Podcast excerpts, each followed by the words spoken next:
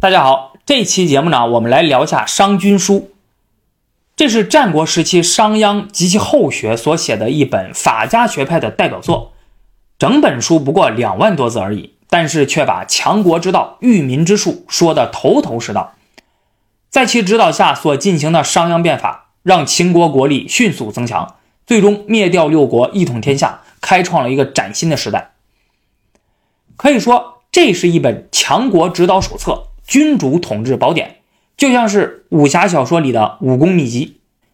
那么这本书啊，主要就是为了解决两个问题：第一，一个国家如何才能变得强大，从而在争霸与兼并战争中取得胜利；第二，君主如何才能管理好国家。这期节目呢，我们就先来详细说一下第一个。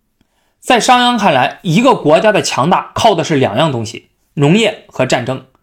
农业可以为国家提供足够多的粮食和赋税，而战争则可以帮助国家对外取得胜利，实现扩张。一个经济力量，一个军事力量，这就是强国之本，立国之基。所谓“国之所以兴者，农战也”。因此，要想实现富国强兵的目标，国家的一切、人民的一切都要以农战为核心，为农战服务。但是，实际的情况是呢？大多数老百姓啊是讨厌农战的，人们觉得耕地劳苦，啊，心想生产的粮食差不多够吃就得了啊，何必生产那么多呢？天天风吹日晒这么累，或者哎，我为啥不去经商呢？对吧？我为啥不去从事手工业，做个手艺人呢？那样岂不是更轻松啊，赚的也多？为啥我非要当个农民呢？人们还觉得战争残酷，会受伤的啊，会死人的，人们害怕。恐惧，不愿意当兵打仗。如果是为了当官啊，获取更高的社会地位的话，我完全可以通过游说啊、举荐的办法。如果家世比较好的话，那家里有做官的人，对吧？还可以通过世袭的手段，都可以达到这个目的。为啥一定要当兵打仗呢？而且人们的欲望无穷无尽，喜欢做的事情多种多样，为什么要只从事农战这两件事情呢？啊，所以人们是绝对不会心甘情愿去做这两件事的。那怎样才能使人们都去从事农战呢？商鞅可谓是深谙人性啊，人都是趋利避害的。所谓天下熙熙，皆为利来；天下攘攘，皆为利往。因此，商君书主张要以奖赏来驱使他们，要以刑罚来胁迫他们。说到奖赏啊，我们可能会觉得，那就应该。加大从事农战的奖赏力度，让民众获得足够多的好处和利益，那人们自然而然的就会去从事这两项工作了。但是商鞅可不这么认为，啊，他采用了个更绝的，他采用的办法是要让整个国家、整个社会都以农战作为奖赏的唯一条件。这里大家要知道是唯一的条件，要让老百姓的一切利益都只能由农战得来，这就是利出一孔。力出一空者，齐国无敌；力出二空者，齐国半立；力出十空者，齐国不守。啊，这里这个空呢，呃，这个是个通假字指的是孔。也就是说，国家要通过各种措施，让老百姓除了当农民种地啊、当士兵作战之外，不可能通过其他途径啊，比如经商啊、从事手工业等等来致富。而要想当官要想获得爵位，那就只能是当士兵作战，获得军功啊！你或者当农民种地，生产缴纳粮食啊，这个途径。其他的诸如什么游说呀、举荐呀、世袭呀等等道路，全都给你堵死了。人们必须要从事农战，才能得到他们想要的东西。利出于地，则民尽利；名出于战，则民致死。那具体应该怎么做呢？啊，商君书也给出了办法。哎，我看商君书的时候啊，哎，就觉得这本书 还是挺厉害的，因为它不仅有思想理论啊，而且还有实操的方法，不仅有道，还有术啊，不是那种纯打嘴炮的。可以看出，商鞅及其后学，那在前赴后继的去不断的去完善自己的这个农战思想。商君书提到，要通过重农抑商贬学。强军啊，这四个办法来排除干扰民众积极从事农战的阻碍因素。那我们先来说一下重农。第一个办法抬高粮食价格，啊，这样农民才能获利啊，不会出现谷贱伤农的现象。农民获利多，而且粮食贵了啊，你买粮也就不划算了，还不如自己种呢。那自然而然就会促使老百姓积极从事农业。第二个办法，秦国地多人少，土地没有得到充分有效的利用，因此要用减免赋税徭役的优惠政策，招来韩赵魏三国的百姓啊来秦国开荒种地，增加粮食产量。还有，要禁止淫声异服在各郡县流传啊，因为。你穿着奇装异服，弄那种靡靡之声啊，就那种不入流的音乐，那会影响老百姓的注意力，涣散其精神意志。那么禁止这些东西，就能让老百姓心无旁骛，专心务农啊，好好的打工，不要去整那些没用的，不要去享乐。第四，国家在不打仗的情况之下，应该按照生产缴纳粮食的多少来授予百姓官职和爵位。那这样一来，人们为了获得官职和爵位啊，一定会纷纷从事农业，积极生产粮食。为了引导从事其他行业的人们去从事农业啊，商君书可以说是无所不用其极啊。比如国家那要将呃山林湖泽收归国有啊，这样那些讨厌务农的人就无法以此为生了啊，那他们就一定会去种地，否则的话他就得饿死。不允许雇佣佣人。啊，你这样雇主家的娇生惯养的子女就没有办法不劳而获了，他们就得去务农，不会偷懒而佣人也就没有办法啊给别人当佣人，通过这个手段来谋生了。那他怎么办呢？那也只能去务农去了。还有贵族养的那些门客、食客啊，那商鞅哎，还有他那些那个支持他观点的那些人都非常讨厌这些人的，他们认为这些人天天想的都是。啊，怎么通过游说当官啊？要不就是讨论学问等等等等。那么在这些人看来，上面这些门客食客就是夸夸其谈啊，游手好闲，不务正业。国家应该根据贵族的门客数量来收取赋税，你这样就能抑制贵族养门客了。而门客他没有了贵族的经济支持，那就得去干活，去从事农业，对吧？要不然就没有经济来源，你就活不下去。商鞅变法的时候，其中一些措施就真实行了，比如奖励耕织啊，特别奖励垦荒，而且规定生产粮食和布帛多的呢，可以免除本人劳役和赋税啊，禁止游宦之民等。还有商君书没写的措施，那后来这个商鞅变法书也做了啊，废除井田制，对吧？开阡陌封疆，实行土地私有制，允许土地自由买卖。其次，义商，在商君书看来。民众从事手工业、商业都是不务正业，啊，只有从事农业才是正途。为此，这本书提出了义商的政策，比如加重设在交通要道上的市集上的商品的税收，啊，不允许商人卖粮食，使其无利可图，从而去从事农业生产。还有抬高酒肉等奢侈品的价格，加重收取其赋税，让赋税的数量超出成本的十倍。那么卖酒肉的商人就会减少啊，因为无利可图啊。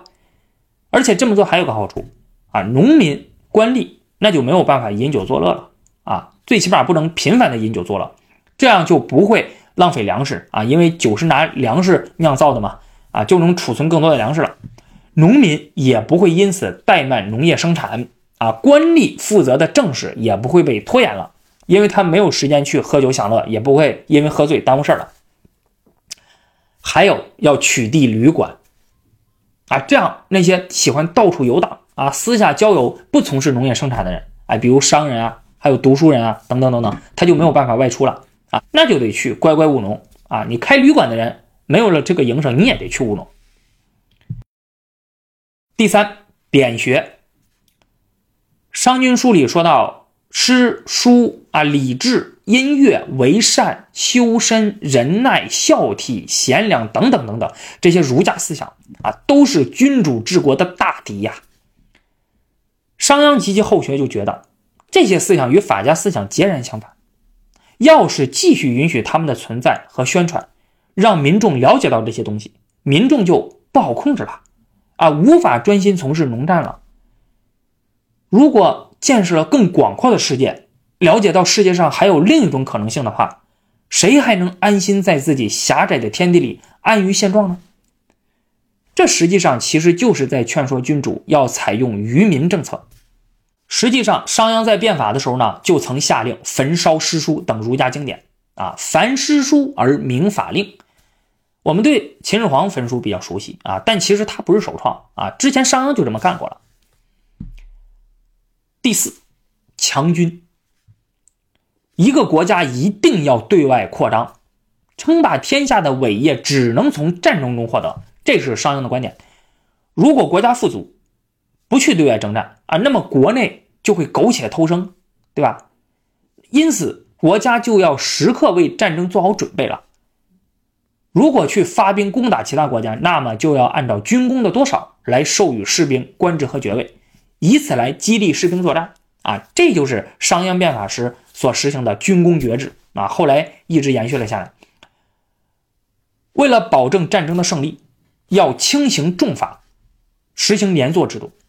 将五个人编为一伍，一人犯事，株连五人，用标记来区分他们，用军令来束缚他们。逃走了也没有地方居住，失败了也没有办法生存。所以，三军将士服从军令，就像流水一样啊，就是战死也绝不会后退的。同时，士兵个人要是不遵守法律，违抗了命令，不仅自己会受到处罚，也会连累家人啊，乡里会治他们家人的罪。这样也能迫使这些士兵啊要勇于作战。商君书中说道啊，如何从军事上去判断一个国家是否强大呢？他认为那就要看民众能不能被调动意识。如果民众能被调动意识呢，那这个国家就强大。那凭什么知道民众被君主调动意识了呢？那就是民众看见打仗就像饿狼看见了肉一样。趋之若鹜。强国的民众，父亲送他的儿子去当兵，哥哥送他的弟弟去当兵，妻子送她的丈夫去当兵，他们都告诉他们，不能获胜，你就不要回来。那么这里呢，实际上强调的就是要增强国家的社会组织能力、资源汲取能力以及对民众的控制和调动能力。商君书里反反复复、不厌其烦地强调。以农战为中心，力出一孔的强国之道，啊，相关话语遍布许多篇章啊，有些甚至都重复了，耳朵都起茧子了，大家可以去看看。当然，我估计啊，这也是因为《商君书》它是由不同的人写的文章的汇编导致的啊。但是呢，这也能证明了一点，那就是信奉法家思想的人，在这个问题上的观点的一致性。《商君书》提供的强国之道，就是要举全国之力。以农业和战争为中心，一切以强国为先，一切为战争服务，把国家改造成一架巨大的战争机器，从而迅速提高国力，取得对外战争的胜利。那至于百姓啊，不过是这个机器上的一个零件而已啊，坏了可以再换新的嘛。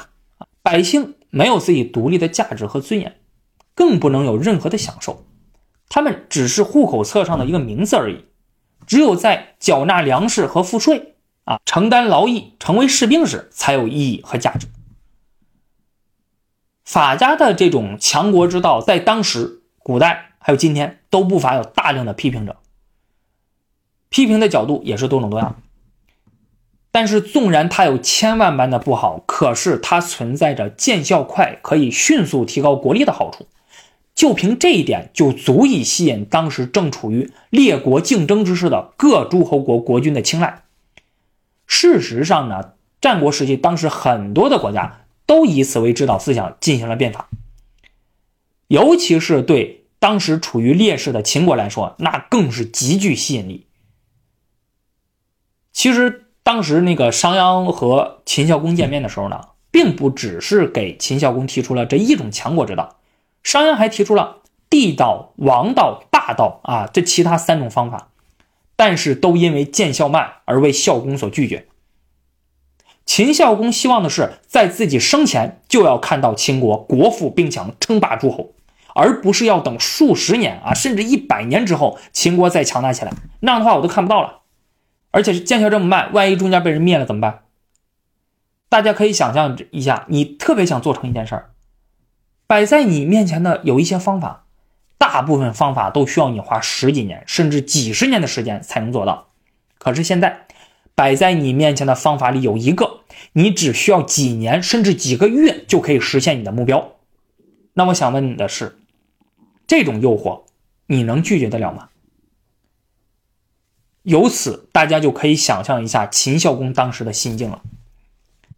改变实行已久的制度呢，难免不会引起他人的顾虑，也会招致既得利益者的批评。当时商鞅与反对变法的人辩论啊，就力劝孝公变法。制度不是一成不变的，只要有利于国富兵强，那就要变。《商君书》的第一篇《耕法》啊，就记载了这个辩论过程。商鞅认为，三代不同礼而亡，五代不同法而罢。治世不依道，变国不必法古。是以圣人苟可以强国，不法其故；苟可以利民，不循其理。商鞅还劝说秦孝公要不畏流俗，坚定变法的决心。且夫有高人之行者，故见富于世；有独治之虑者，必见敖于民。论至德者，不合于俗；成大功者，不谋于众。愚者暗于成事，智者见于未萌。民不可与律使，而可与乐成。啊，其实呢，说了这么多，就是在劝说秦孝公走自己的路，让别人去说吧。真理往往掌握在少数人的手中。商鞅变法之后，秦国国力大增，对外战争连连取得胜利。即使在秦孝公、商鞅死了之后呢，新的制度仍然坚持了下去。秦国凭借此，最终灭掉六国，一统天下。及至始皇，奋六使之余烈，振长策而御宇内，吞二周而亡诸侯，履至尊而治六合，执敲扑而鞭笞天下，威震四海。由此，商鞅变法就成为了秦国发展史上的一个重要转折点和里程碑。但是，法家的这套制度，同时也为秦朝二世而亡埋下了祸根。啊，之前呢，我有期节目专门讲了这个，大家可以去看一下。除了强国之道、育民之术啊，君主如何去治理国家，那也是《商君书》所记载的重点内容啊。这是后世无数君主治国的精髓所在啊，它属于那种能做不能说的那种。那下期节目呢，我们就详细讲一下这个。